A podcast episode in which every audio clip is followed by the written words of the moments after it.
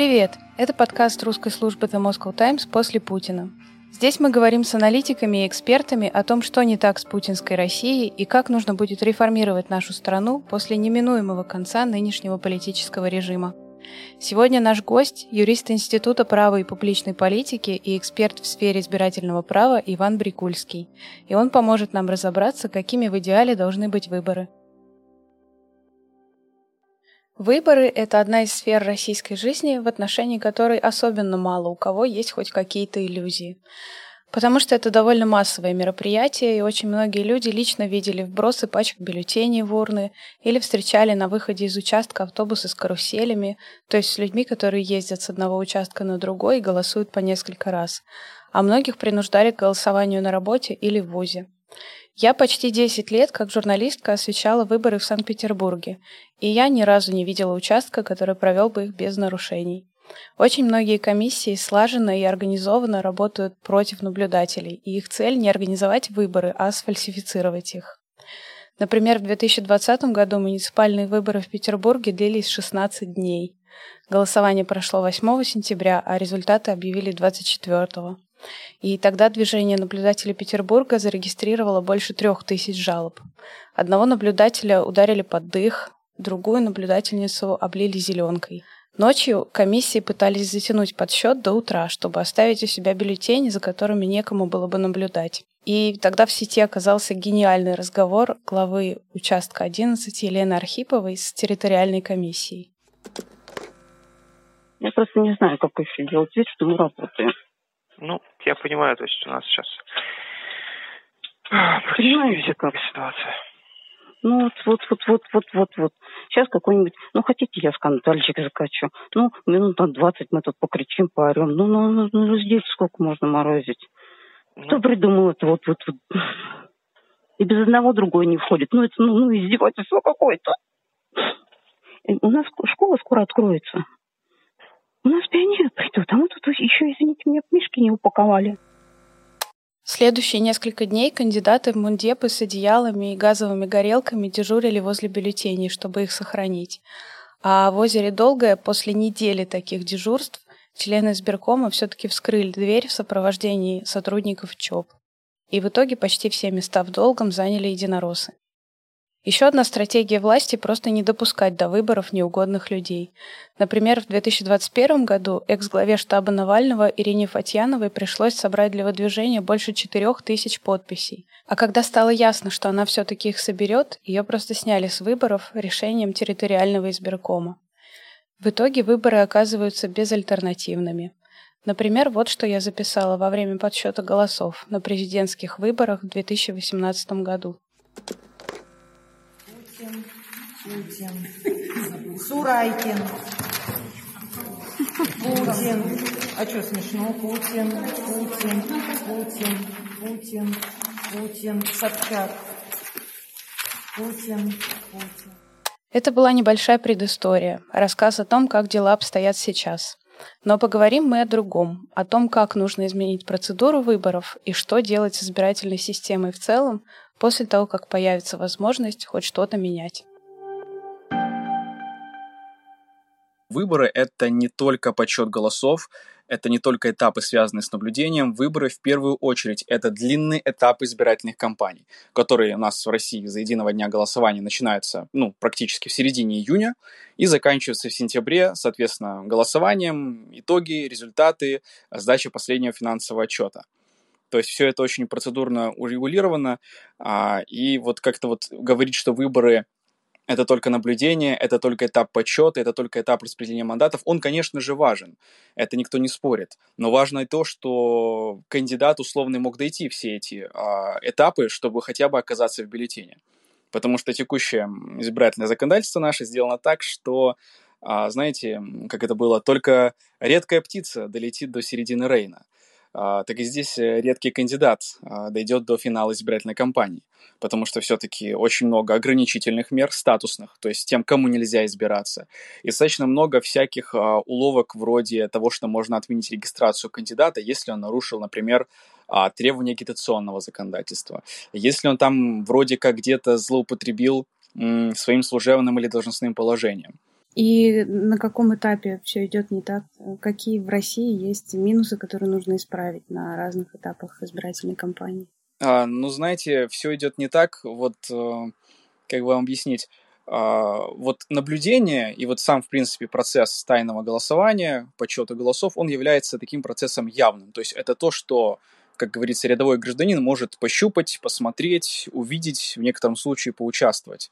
А, но на самом деле а, преграды, а, подводные камни, различные ущемления и ограничения начинаются гораздо раньше. Это еще непосредственно с момента кандидатского движения. Ну, соответственно, вот если группировать по проблемам, которые у нас есть в избирательном законодательстве, то они, конечно же, у нас начинаются с самой базы, это проблема, в принципе, всего регулирования, потому что у нас существует как минимум три избирательных закона на федеральном уровне, которые в той или иной степени регулируют выборы, то есть президента, Государственной Думы и непосредственно общий а, избирательный закон об основных гарантиях. А проблема в том, что в некоторых случаях, и, допустим, даже в каких-то они в значительной степени пересекаются, дублируют положение друг друга. А та самая проблема некодификации, она присутствует и на уровне регионов, когда, а, если мы откроем, допустим, тот же избирательный кодекс Москвы или какие-то избирательные законы продублированы.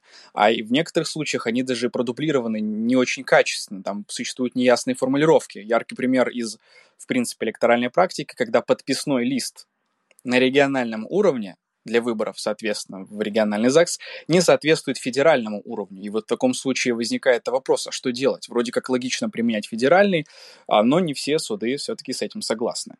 То есть первое – это проблема э, законодательства, не кодифицированная абсолютно. Второй момент – это, в принципе, то, что оно является достаточно громоздким. Потому что если мы даже откроем положение о наблюдателях, положение о выдвижении, эти гигантские пункты, а, гигантские исключения, то человек, а, гражданин, не обладающий юридическими знаниями, да и обладающий юридическими знаниями, очень легко запутается и сделает очень много ошибок. В принципе, я в своей практике сталкивался с тем, что нужно по несколько раз перечитывать формулировки, очень дотошно следить за запятыми, потому что любая запятая, любое толкование может стоить в принципе того, что кандидат ну, не доживет до конца избирательной кампании. Не физически, конечно, а политически. Uh-huh, uh-huh.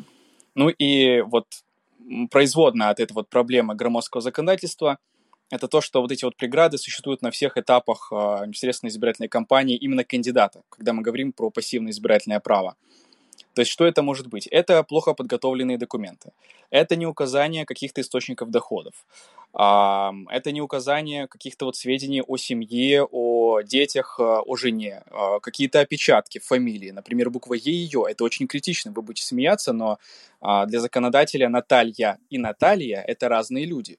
В зависимости, соответственно, Наталья может и лишиться из-за этой ошибки в документах своей возможности баллотироваться.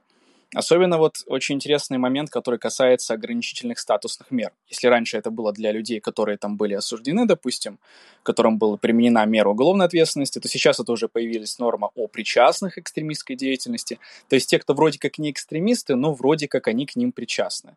А, соответственно, это нарушение каких-то агитационных требований. Например, была введена, по-моему, в нулевых годах норма, так называемая норма киллер, о том, что агитация не должна содержать нарушение требований интеллектуального законодательства об интеллектуальной собственности.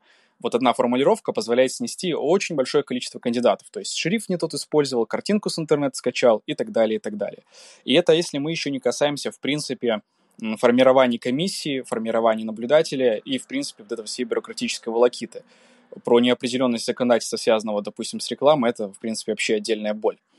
Третье – это непосредственно проблема подсчета результатов и итогов. То есть то, что вот мы видим, это проблема с наблюдателями, их нехватка, это необразованность членов комиссии, это зависимость членов комиссии, это особенности формирования избирательных комиссий как на субъектовом уровне, так и на уровне ТИКов, ну, территориальных избиркомов. Потому что, в принципе, избирательные комиссии, несмотря на то, что глава ЦИК говорит, что у нас нет такой вот иерархии, она все равно негласная, как ни крути, присутствует. Даже какие-то рекомендации акты ЦИК, которые вроде как и не обязательны для исполнения, все равно они присутствуют в таком, знаете, морально-нравственном давлении в умах членов избиркомов. Далее это проблема распределения мандатов. То, что вот было озвучено, это проблема в основном касается именно пропорциональных систем. А, соответственно, что вот голоса непройденных распределяется партиям. Причем не просто распределяется, а чем больше ты набрал по пропорциональной системе, тем больше тебе придет голосов от тех партий, которые туда, собственно, не прошли. Ну и, соответственно, такой случается в представительной, в, точнее, в пропорциональной системе перекос, когда, допустим, вот э, все-таки в данном случае у нас очень большую роль играет явка, и, допустим, явка какой-нибудь республики Татарстан или Чеченской республики достаточно высокая, да, по сравнению там с великорусским ядром, так сказать, российскими регионами, русскими, имеется в виду регионами, создает определенный перекос в том же народном представительстве, когда, допустим, два субъекта с практически идентичным населением, но вот, допустим, вот они получают совершенно разное а, представительство. Вот. Э, касательно этапа, на котором идет не так, я уже озвучил. Я здесь могу закричать, поставить искательные знаки и сказать, что на всех этапах все может пойти не так. Система непредсказуема. И, в принципе, если говорить про организацию избирательной кампании, юрист — это второй человек после политтехнолога. То есть это человек, который скрупулезно вычитывает агитационные материалы, все речи э, кандидата. И вот как бы малейшая ошибка, э, в первую очередь, это будет вина юриста. Поэтому здесь вот у нас система очень забюрократизирована. А что из этого нужно менять в первую очередь? Потому что вот я, например, когда слушаю ваш рассказ про запутанное законодательство, мне приходит сразу в голову, что наверняка это не применяется к провластным кандидатам. То есть это такая, скорее, исполнительная э, история. Если ее изменить, то законодательное будет иметь меньшее значение. Вот как вы считаете, что с чего нужно начать? Допустим, вот мы оказались в ситуации, когда мы можем провести какую-то реформу. Какой наш первый шаг? Знаете, вы правы и неправы одновременно. Да? Бисмарк говорил, что при плохих законах и хороших чиновниках все-таки государство может жить. А в данном случае проблема все же системная. Здесь и как с правоприменением беда, особенно судейского усмотрения или усмотрения избиркомов, так и непосредственно беда самого законодательства. Как бы тут уже плохие нормы, плохие законы соприкасаются с плохими чиновниками. Я скажу, что как раз-таки вот эта вот штука, связанная с плохими законами иногда, иногда все же бьет по провластным кандидатам. А, это случается, э, это случается редко, но если оно случается, это как бы очень серьезно, это становится достаточно быстро заметно. А, да, действительно, в судебных спорах по избирательному праву эм, огромный элемент политического усмотрения. Мы понимаем, в чью сторону, допустим, может склониться суд, но не всегда это именно так очевидно. Вот. Касательно того, что нужно менять, знаете, в первую очередь, вот если говорить, представим, да, словами Эллы Памфиловой, что мы готовим борщ, а, то первым пунктом нашего с вами рецепта будет в первую очередь стабильность избирательного законодательства. Например, поправки, которые лишили Льва Шлосберга, допустим, и ряда кандидатов от Яблока возможности участвовать в выборах, так называемая причастность к экстремистской деятельности, ну вот, а, Фонд борьбы с коррупцией и прочие организации, они были внесены в избирательное законодательство, точнее, приняты 4 июня, а выборы депутатов были назначены 17 июня.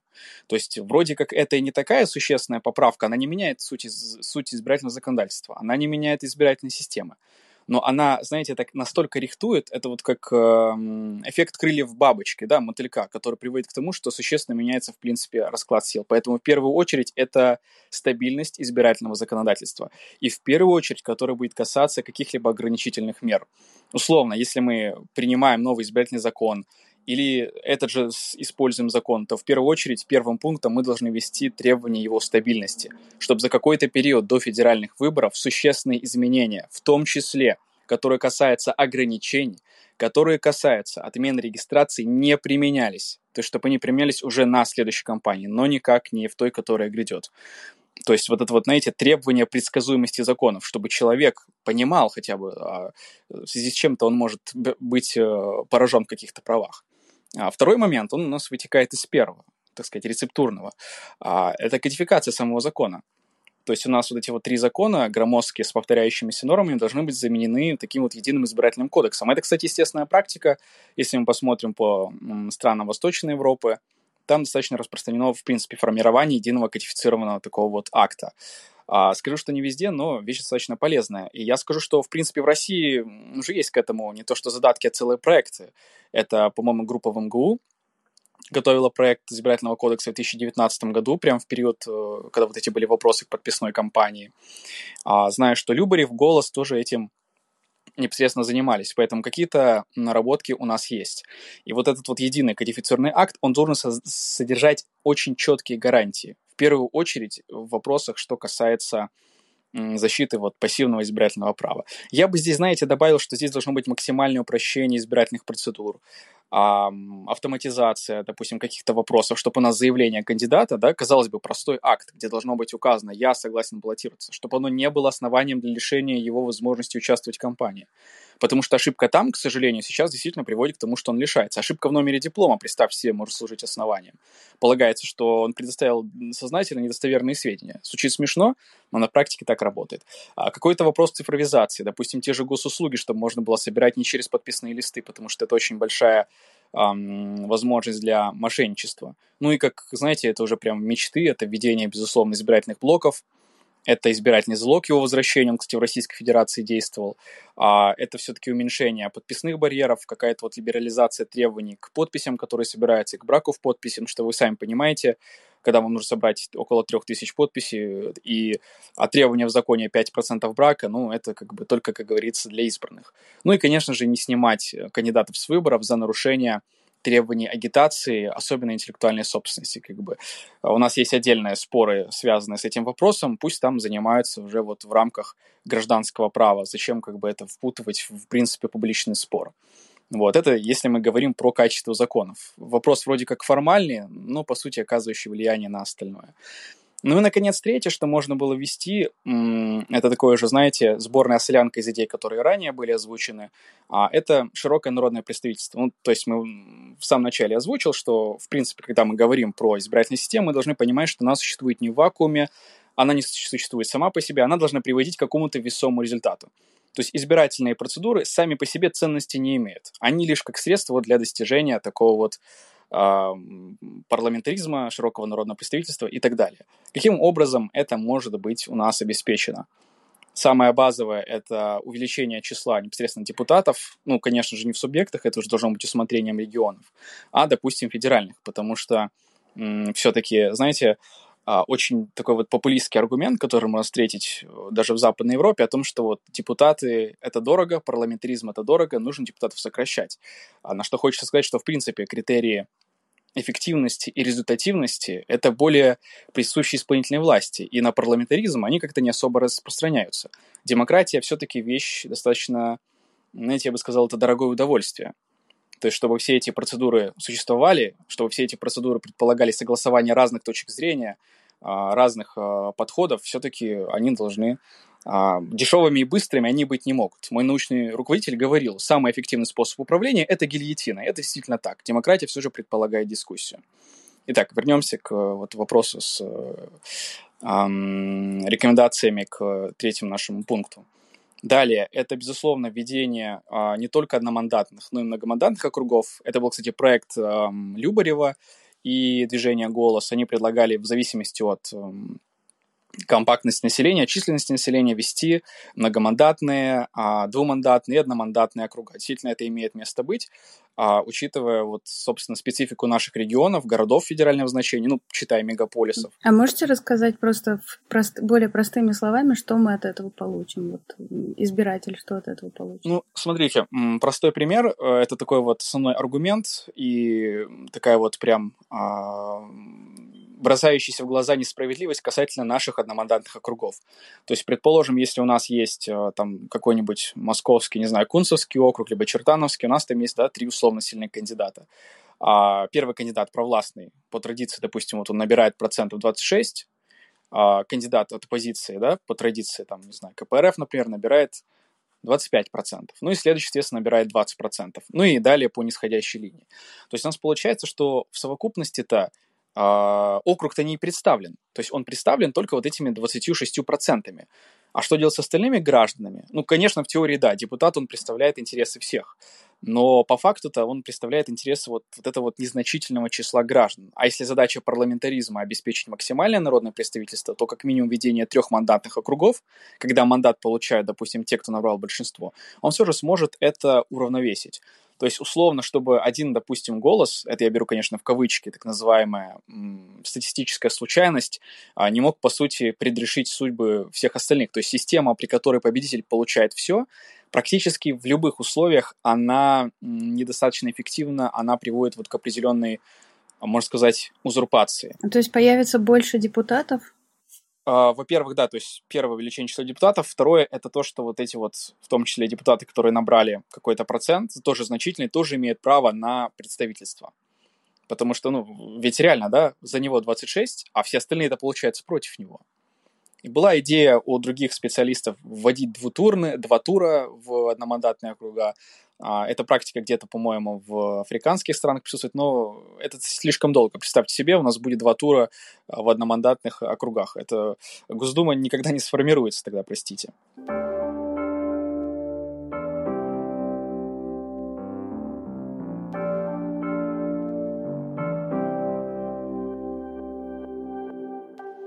А если вот вернуться все-таки к сложностям законодательства, я как человек, который сам читал 67-й федеральный закон о выборах, и как человек, который видел разные избирательные комиссии, могу сказать, что никто там особо не понимает, как должна происходить процедура выборов.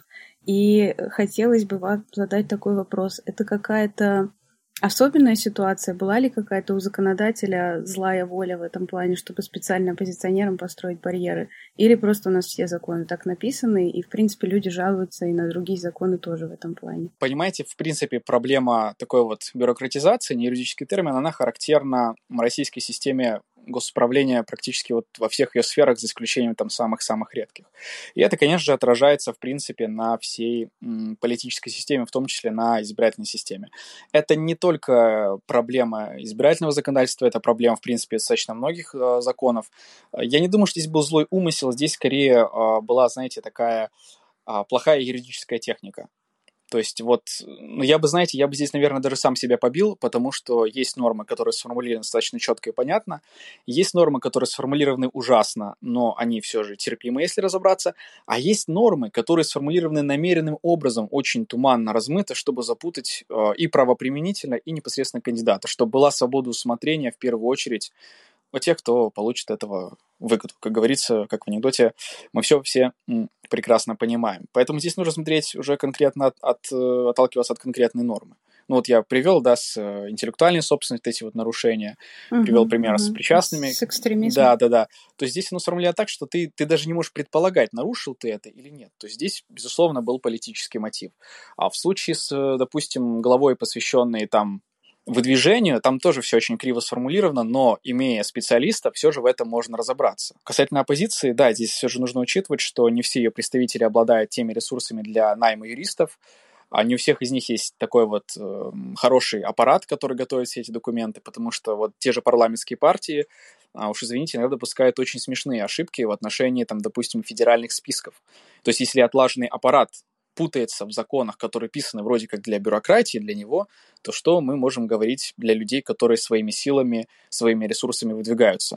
То есть здесь, по сути, как сказал Бенрий Анатольевич Медведев, вроде как они избавились от э, избирательного залога, и вроде как, чтобы большие кошельки не решали на выборах, а по сути это кто себе может позволить хорошего юриста, допустим, там, специалиста, адвоката, который будет заниматься вот этой вот вычеткой закона, вычеткой агитации? Ну, лишь немногие. Соответственно, те, у кого а, есть деньги. То есть рубль, как ни крути, он все равно решает, и в данном случае он решает еще больше. А вот из этого вытекает вопрос, э, кто должен работать на выборах, потому что люди, которые сейчас работают на избирательных участках, они, во-первых, не понимают, как должна быть организована процедура голосования, и э, я, в принципе, видела только в Москве и в Петербурге избирательные участки, и могу только представить, что происходит в этом плане в регионах, но там подсчет иногда затягивается, потому что люди просто не знают, что делать.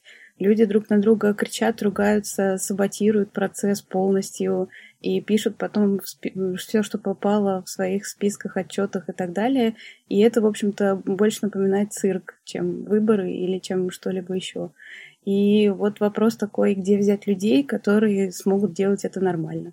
Это даже если, если исключить, опять же, момент злого умысла, если исключить момент, что люди-то действительно хотят что-то сфальсифицировать, они просто не знают, что делать, не знают процедуру.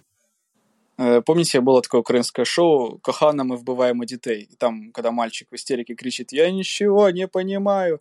Э, действительно, да, действительно это имеет место. А здесь, знаете, сразу две проблемы. Первая – это, соответственно, в законодательной формулировке. Вторая проблема это э, особенно на уровне субъектов распространено, когда практика региональных избиркомов или местных отличается от того, что написано в их же законах. Знаете, из разряда «мы всегда так делали». А, вот. И третье, наконец, это все-таки уровень правовой культуры. Нельзя сказать, что он слишком низкий, а, но все же не всегда ликбез, базовый ликбез дает какие-то основания разобраться во всех этих тонкостях. То есть здесь нужен какой-то справедливый баланс. Где брать людей? Ну, здесь, знаете, вопрос скорее не юридический, здесь вопрос в том, чтобы эм, мотивировали люди, заинтересованные в результатах выборов, партии, кандидаты, общественные организации, все же, чтобы они были заинтересованы, мотивировали людей туда идти. Здесь скорее проблема, знаете, опять же, не юридическая, а вот связанная, в принципе, с гражданской определенной пассивностью. То есть люди, конечно, должны туда идти, должны этим всем заниматься, но, как сказать, из-под палки мы их э, не заставим туда и приходить, э, голосовать или тем более проверять. То есть нужно придумать какие-то методы стимулирования. Вот. Но, как правило, эта ответственность лежит не на плечах государства. Государство должно лишь гарантировать, чтобы это было прозрачно, а на плечах э, ну, наших акторов избирательного процесса. А, партии и так далее. Но государство все-таки платит деньги людям, которые работают на выборах. Вот есть ли смысл повышать, например, эту оплату, чтобы таким образом мотивировать? Или вы думаете, что... Подождите, государство платит наблюдателям? Нет, не наблюдателям, а организаторам выборов. То есть там ЧПРГ, ЧПСГ, председателям ну, комиссии? они не совсем. Не совсем. Она их, по-моему, это называется поощрением. Я точно не помню формулировку. Я не думаю, что повышение материального благосостояния членов комиссии – а может решить коренным образом эту проблему. Все-таки, как правило, комиссии укомплектованы. Ну вот на моей практике в Москве точно были. А я думаю, здесь нужно заинтересовывать не только материальными благами, не только а, розыгрышами и призами. Ну, здесь должен быть какой-то вот уровень культуры, уровень гражданской сознательности. То есть здесь вот кроме а, и так уже предусмотренных каких-то гарантий, в том числе трудовых членов избиркомов, как бы сверху, ну, и сверху еще материальное поощрение, в принципе, придумать что-то а, сложно. Если честно, мне вот по личному опыту, э, например, вот этим летом я собирала подписи для Ирины Фатьяновой, бывшей главы штаба Навального, которая пыталась избирать э, избираться в законодательное собрание Санкт-Петербурга. Здесь надо отметить, что в тот момент, когда я собирала подписи, я не работала журналисткой и, в общем-то, нигде не работала. И это была очень интересная кампания, во-первых, потому что там был действительно очень высокий порог, очень много подписей нужно было собрать. Это казалось нереальным, особенно в условиях давления на оппозицию, но мы собрали эти подписи, нашли вот этих людей в Петроградском районе, которые подписались. Ее, естественно, потом сняли по каким-то совершенно странным основаниям, но все вот эти юридические препоны и подписи были собраны. Но что я хотела сказать, как раз то, что очень много демотивированных людей встречаются на улице, которые говорят, что вот эти ваши выборы нам не нужны, мы не хотим в них участвовать, потому что у нас есть негативный опыт, мы знаем, что нас никто не слушает, и это как бы такая выученная беспомощность. То есть одна женщина, например, рассказывала, что она в нулевых лично участвовала в карусели, а, за какие-то деньги, потому что там нужно было чем-то кормить детей. И она из этого сделала не тот вывод, что надо как-то бороться с системой или как-то пытаться что-то изменить, она из этого сделала обратный вывод. Мы все равно ничего не сможем, зачем нам тогда ходить на выборы вообще?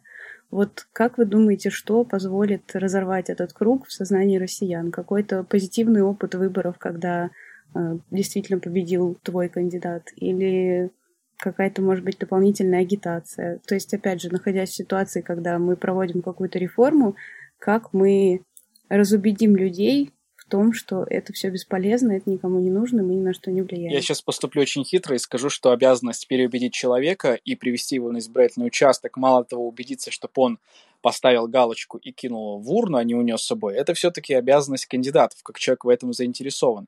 То есть очень глупо пинать на людей и говорить, мол, посмотрите, я весь стою в белом платье, а они не хотят за меня голосовать. Это, видимо, народ не тот. Я с таким сталкивался на кампании Мособласти, когда кандидат от одной оппозиционной структуры, наберя по-моему, четвертое место, вообще какие-то малые проценты, написала тоже вот пост, что я за ними ходила, я их убеждала, а они сами не хотят, они меня не поняли. То есть здесь нужно действительно отбиваться, достучаться до сердцах людей, и я не думаю, что здесь уровень а, позитивных а, выборов как-то каким-то образом на них скажет, потому что вы сейчас ставите такую, а, извините, ложную дилемму, да, что было раньше, курица или яйцо, каким образом нам привести людей на участки, а, чтобы что должно быть первым, честные выборы или чтобы человек пришел на участок. То есть такой небольшой замкнутый угол. Здесь все же, опять же, только политическая культура, только просвещение, только образование, потому что из-под палки мы их не загоним. Административные меры в данном случае не просто не работают, они здесь будут опасны.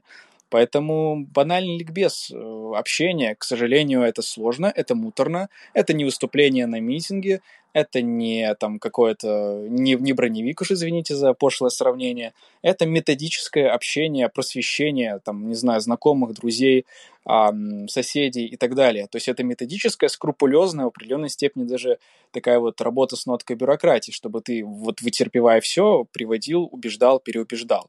Здесь э, юридические меры, единственное, что могу сделать, это гарантировать им, во-первых, тайну их голоса, а во-вторых, то, что этот голос действительно окажет на что-то влияние. То есть здесь, э, можно сказать, курица и яйцо переплетаются, а, но разделить их мне достаточно сложно.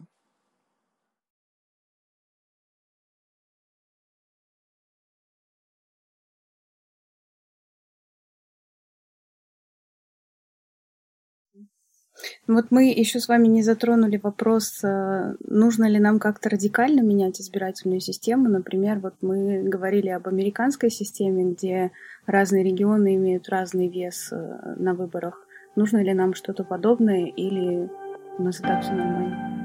Я, э, ну, э, я хочу пошутить, что российская демократия самая лучшая суверенная демократия в мире. А, вот, но по поводу американской системы я не всегда, честно говоря, понимаю, когда ее берут за образец чего-либо, потому что это совершенно другая культура, в том числе правовая. Это культура в большей степени, особенно не культура, а избирательное законодательство достаточно децентрализованное. Даже когда мы говорим о федеральных уровнях, потому что, кажется, вторая статья американской конституции говорит, что а, назначение выборщика, вот все вопросы, связанные с ними, это, в принципе, ведение штатов а не, а не, соответственно, федерации, которая, вроде как президент которой должен править.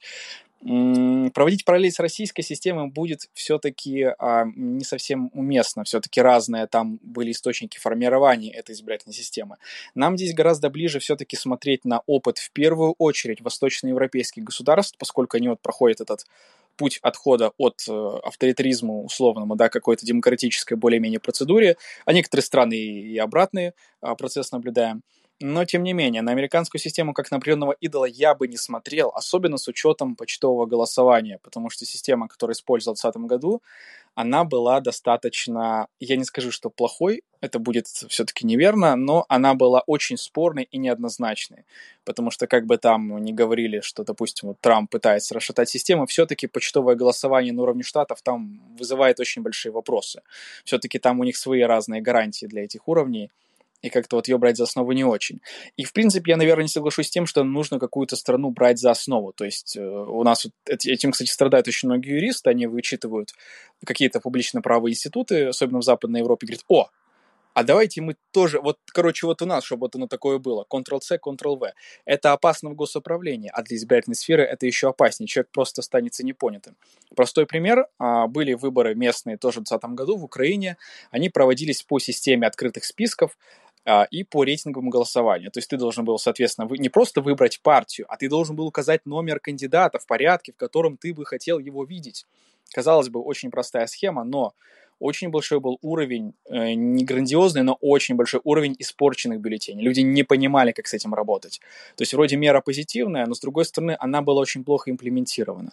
Она была плохо введена. Избиркомы не понимали, люди не понимали. То есть вот эта вот угроза, она кажется смешной, но на самом деле вот если, допустим, она где-то вот в Москве, в Питере сработает, то в отдаленных уголках боюсь, что сработает не сразу. Поэтому здесь это все нужно вводить очень осторожно и очень постепенно в том числе игры с открытыми списками. Кстати, здесь тоже сделаю такое, скажу, небольшое наблюдение. У нас вроде как система открытых списков, она не используется, да, то есть она, ее нет в законе о выборах депутатов Государственной Думы, соответственно, а в, на уровне регионов она не используется, но федеральный закон 67 а, не запрещает практиковать эту сферу. Я больше скажу, в определенное время, по-моему, даже в нулевых годах, а, практика открытых списков присутствовало, и я точно помню, что это было в Янао. И в нескольких других субъектах короткое время открытые списки на муниципальных выборах в особенности имели свое место. Ну вот. А возвращаясь к вашему вопросу по поводу, нужно ли а, кардинально, радикально а, что-то менять. А, нужно. но э, очень и очень осторожно с учетом все-таки российского уровня правовой культуры и, соответственно, понимания. Если мы вводим что-то грандиозное, мы должны понимать, что мы настолько должны просто объяснить это избирателю и кандидату, чтобы потом не возникла ситуация, когда не засчитывается, допустим, там 20% а, голосов округа, потому что вот эти вот бюллетени просто, по сути, испорчены не потому, что там люди нарисовали а, код вид сзади, а потому что они, вот, допустим, не разобрались. Поэтому максимум пока что радикальным, чем бы я видел, это а, непосредственно формирование этого единого, понятного, четкого избирательного кодекса. Второе – это многомандатные округа. Все-таки многомандатки у нас используются на муниципальном уровне, то есть система более-менее понятна людям. Можно поиграться на местном уровне с э, пропорциональной системой и рейтинговым голосованием, посмотреть, как оно работает. Вот. Кстати, тоже неплохой пример, когда в качестве такого вот эксперимента используется несколько субъектов Российской Федерации для того, чтобы пробовать новые какие-то избирательные механизмы. Вот так, собственно, было с электронным голосованием. Там было несколько сперва округов в Москве, потом были а, несколько регионов, ну, естественно, в Госдуме мы наблюдали, что даже, по несколько регионов эту практику освоили или использовали. То есть э, у нас есть уже база для того, чтобы использовать нетипичные э, системы для голосования. Соответственно, без изменения Конституции мы вполне можем это пробовать вводить в регионах, смотреть, как оно работает. То есть э, экспериментальное законодательство вполне себе уместно, и я думаю, что с этим проблем не будет. Тем более наработанный опыт и законы все-таки у нас присутствуют. Так, а вы вот на- начали перечислять э, меры, о которых мы уже поговорили. Вы закончили или что-то еще было? Про изменение законодательства, про а, многомандатные округа? Это базовое, что можно было бы сделать. Радикальное, как я сказал, открытое рейтинговое голосование.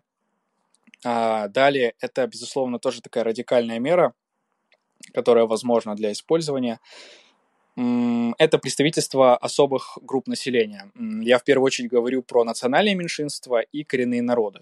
А в некоторых странах присутствуют, например, социально а, ущемленные, ну не социально ущемленные, как сказать, disabled people, а, ну то есть представительство, например, инвалидов, то есть те, которые а, в обычной, при системе вот обычного мажоритарной не могут получить свое какое-то представительство. Голос просто тонет. То есть необходимость слышать эти вот меньшинства. Например, в Сербии используется система, насколько я помню, в Румынии, когда для представителей нацменьшинств используется такая вот поблажливое количество мест, какое-то поблажливое количество процентов, которые они должны набрать для того, чтобы быть а, непосредственно представленным. В случае с Российской Федерацией, а, знаете, вы, наверное, первое, что вы подумаете, это представительство национальных республик. А я скажу вам нет. Все-таки, как ни крути, они представлены у нас достаточно неплохо. Особенно, допустим, та же Республика Татарстан, Дагестан, Чеченская республика, в Дагестане вообще четыре избирательных округа целых.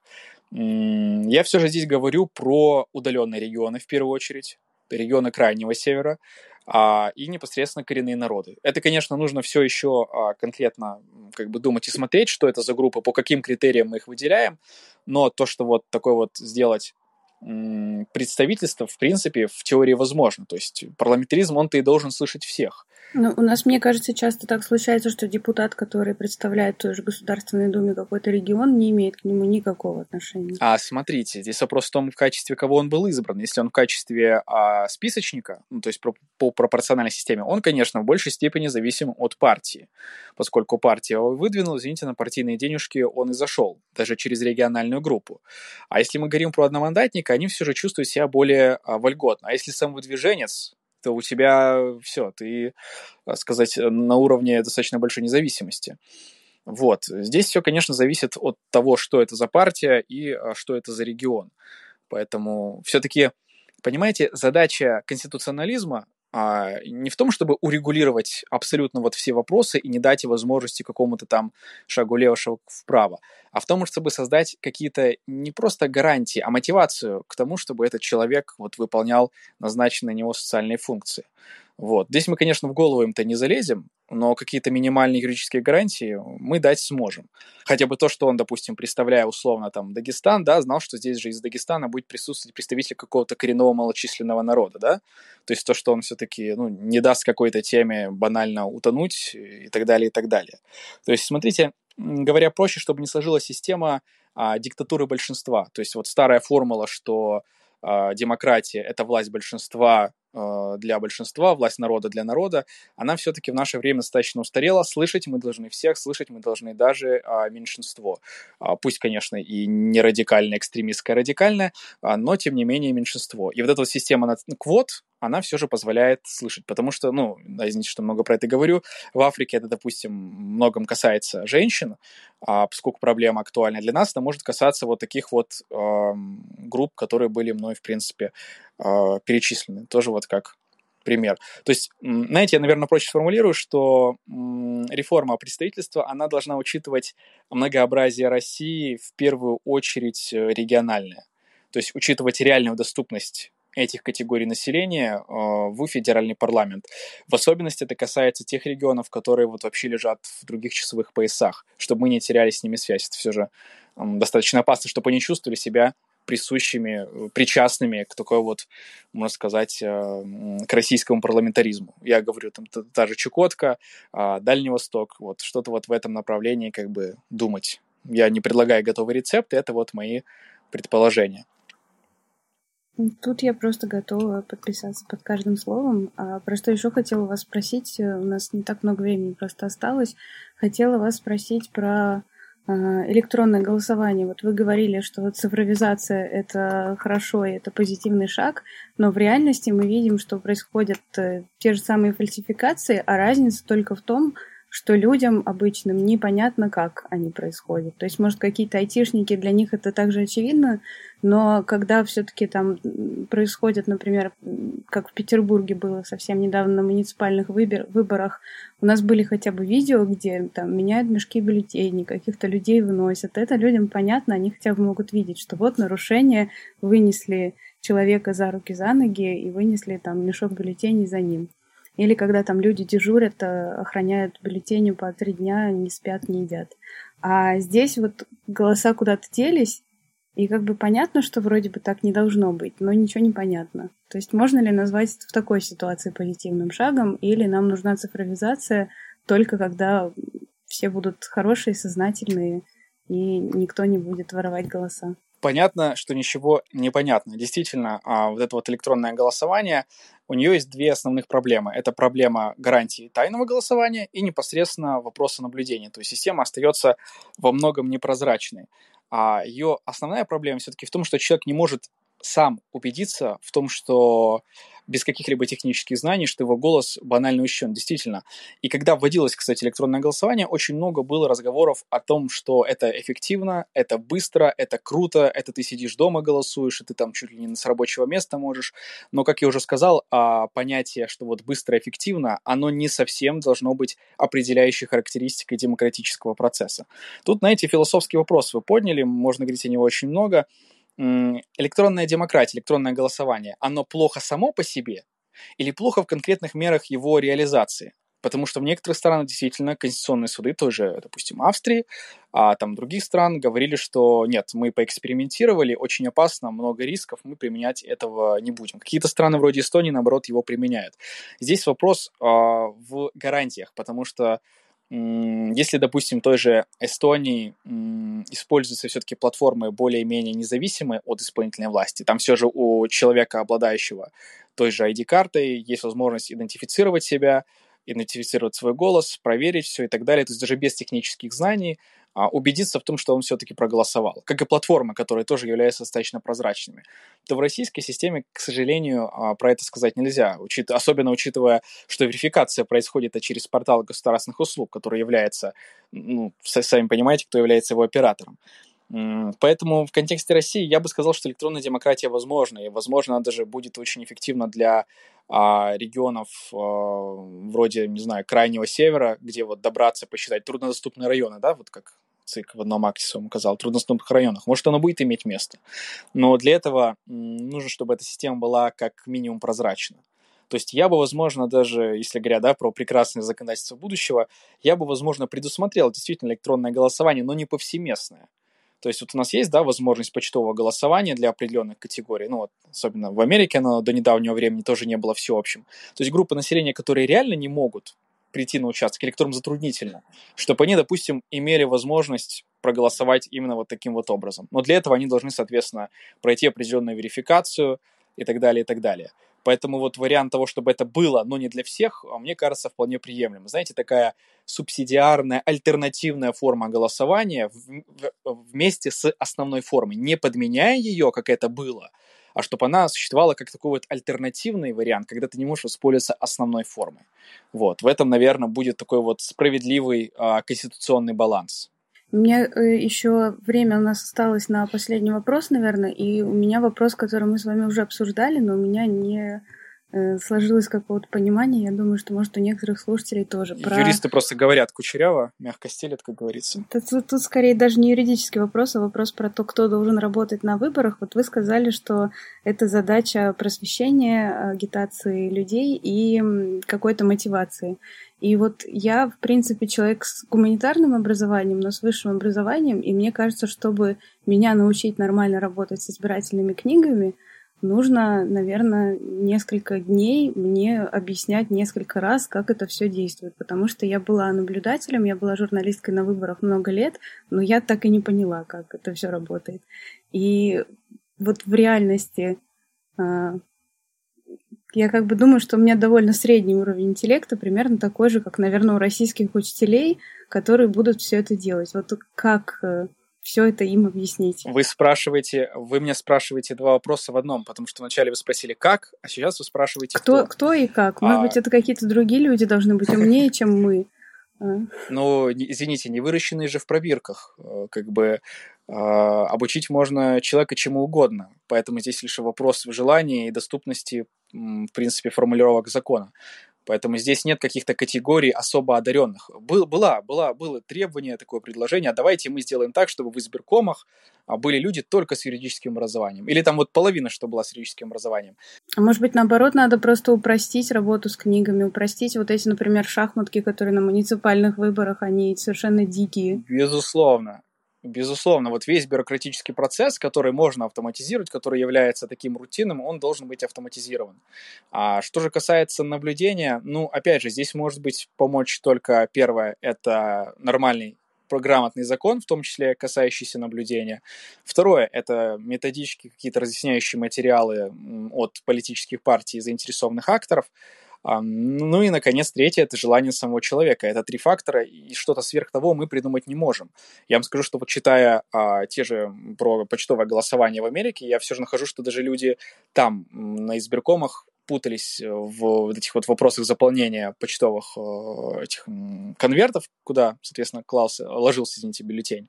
Вот. Мне кажется, проблема здесь не в том, что должны быть какие-то специальные люди. Нам просто самим нужно вот этим вопросом заниматься. А, можно упрощать, рисовать себе схемы, если мы имеем дело, допустим, с текущим законодательным регулированием. Не знаю, сейчас же очень много всяких методичек от разных общественных организаций. Человек сейчас даже при текущем состоянии закона может э, потратить время может быть, даже больше, чем неделя, для того, чтобы во все вникнуть и поучиться. Да, он в определенной степени станет специалистом, да, плохо то, что в это вникают только специалисты, но в настоящее время это единственный выбор, как бы, а быть наблюдателем нет, ну, извините, это, это может каждый. Это все-таки не работа юриста в избирательном штабе, это все же момент достаточно простой. Это я вам говорю как юрист, который работал в избирательном штабе. Спасибо вам большое за разговор. Может быть, вы хотите просто что-то добавить еще, что вы считаете, что мы не обсудили с вами? Да, на самом деле мною же было все озвучено. Здесь единственное, что вот я мог, могу добавить, это вот вы задаете такой абстракции вопрос «идеальный избирательный закон». Я бы здесь, знаете, добавил, если он когда-то будет формироваться, такой вот именно идеальный, очищенный от бюрократических процедур, таким, каким он должен быть, обеспечивая максимальное народное представительство, я думаю, здесь играет очень большую роль такой, знаете, своего рода конституционный страх. То есть то, что сейчас, то, чего боятся кандидаты сейчас, то, чего они опасаются и видят как государство злоупотребляет, оно все, возможно, даже в каких-то перегибах найдет свое отражение в новом избирательном кодексе. То есть это вот психологический, условно, страх, немного отлично от того, что мы это понимаем в психологии, он найдет свое м, отражение. Например, вот, э, по-моему, в Мексике, да, был закон, который говорит о том, что вот партия не может набрать больше там какого-то процента голосов. Вот возможно, что если будет формироваться такой вот идеальный закон, возможно, этот момент тоже будет учтен. То есть страх того, что будет какая-то узурпация. Вот. Я не исключаю, что это может сказать, отпечататься на каком-то вот законодательном регулировании в прекрасном избирательном законе будущего. Это был подкаст русской службы The Moscow Times после Путина. Спасибо, что слушали нас и до встречи в следующих выпусках. Подписывайтесь на нас на всех платформах, где вы слушаете подкасты, а еще в Ютубе.